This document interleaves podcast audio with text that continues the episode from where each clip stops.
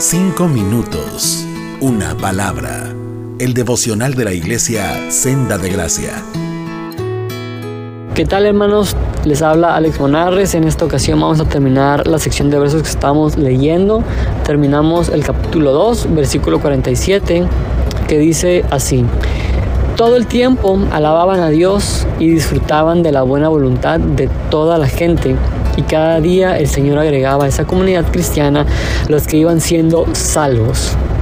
Lucas nos hace ver de una manera firme desde su obra pasada, el Evangelio de Lucas, y ahora que la salvación del creyente, la salvación del ser humano, proviene del Señor. Cristo fue quien murió, Cristo fue quien pagó por nuestros pecados, Cristo es quien resucita y ahora vemos al Espíritu Santo dando fe, obrando en fe para el creyente para poder creer en Dios.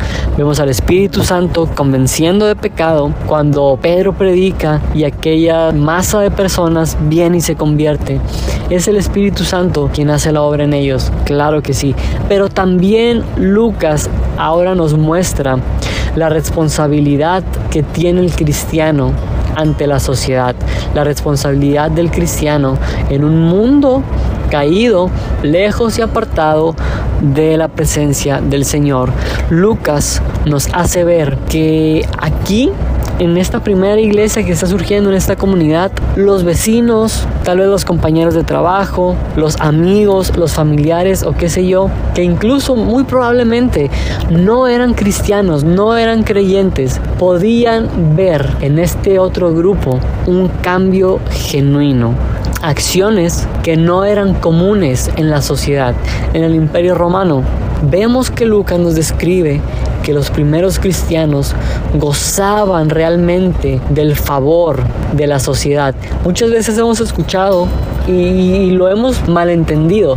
El hecho que alguien dice, cristiano, creyente, preocúpate cuando alguien hable bien de ti y te alabe.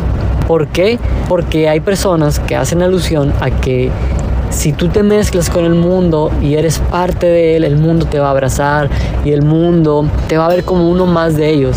Hablando de la buena conducta del cristiano, de el proclamar la fe con tus actos, también va muy de la mano esto, porque habrá quienes no compartan tu fe, habrá quienes no compartan tu manera de pensar, habrá quienes no compartan tus convicciones, pero sin duda sin duda pueden ver en ti y en mí, a través de la obra del Espíritu Santo, algo diferente.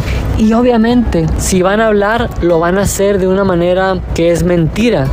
Pero que si van a hablar de ti, que sea así, por tu buena conducta, pero a pesar de ello, que hablen porque a ellos les cala, a ellos les molesta el que en ti brilla la luz de Cristo. Si es así, adelante, que hablen mal de nosotros. Pero también debemos preocuparnos no solamente en ser buenos cristianos los domingos, porque es fácil estar entre otros cristianos, es fácil camuflajearnos, es fácil levantar las manos, es fácil hacer como que cantamos un canto, es fácil mostrar una vida eclesiástica dentro de las cuatro paredes, a lo cual nosotros llamamos iglesia. Pero recordemos, hermanos, que la iglesia ya no solo es un templo, la iglesia somos nosotros. Nosotros, los hijos de Dios, llevamos la luz que el Señor ha encendido no para ponerla debajo de la cama, sino para ponerla en lo alto, para que alumbre y que nuestras buenas obras alumbren a los otros y ellos también puedan venir y creer en el Señor. Una frase que me gustó mucho, no sé quién la dijo, la has escuchado yo creo que también. Nuestra vida como cristianos será la única Biblia que muchas personas a nuestro alrededor van a leer. Y es una verdad bien grande. Es una tarea que tenemos en esta ciudad caótica, llena de ego, de orgullo, del malo, de ese que, que te caigan malas personas. ese orgullo del feo. Vivimos en una ciudad que está permeada por, por, este estilo de vida. Pero nosotros, a pesar de eso, y lo digo de verdad con un dolor en mi corazón y con tristeza porque me he encontrado falto en ello, estamos llamados a ser luz en medio de esta ciudad opacada por las tinieblas. Estamos llamados a ser luz en un mundo que predominan las tinieblas y que el mundo vea nuestras buenas obras que son producto de un evangelio y son producto del Espíritu Santo en nosotros.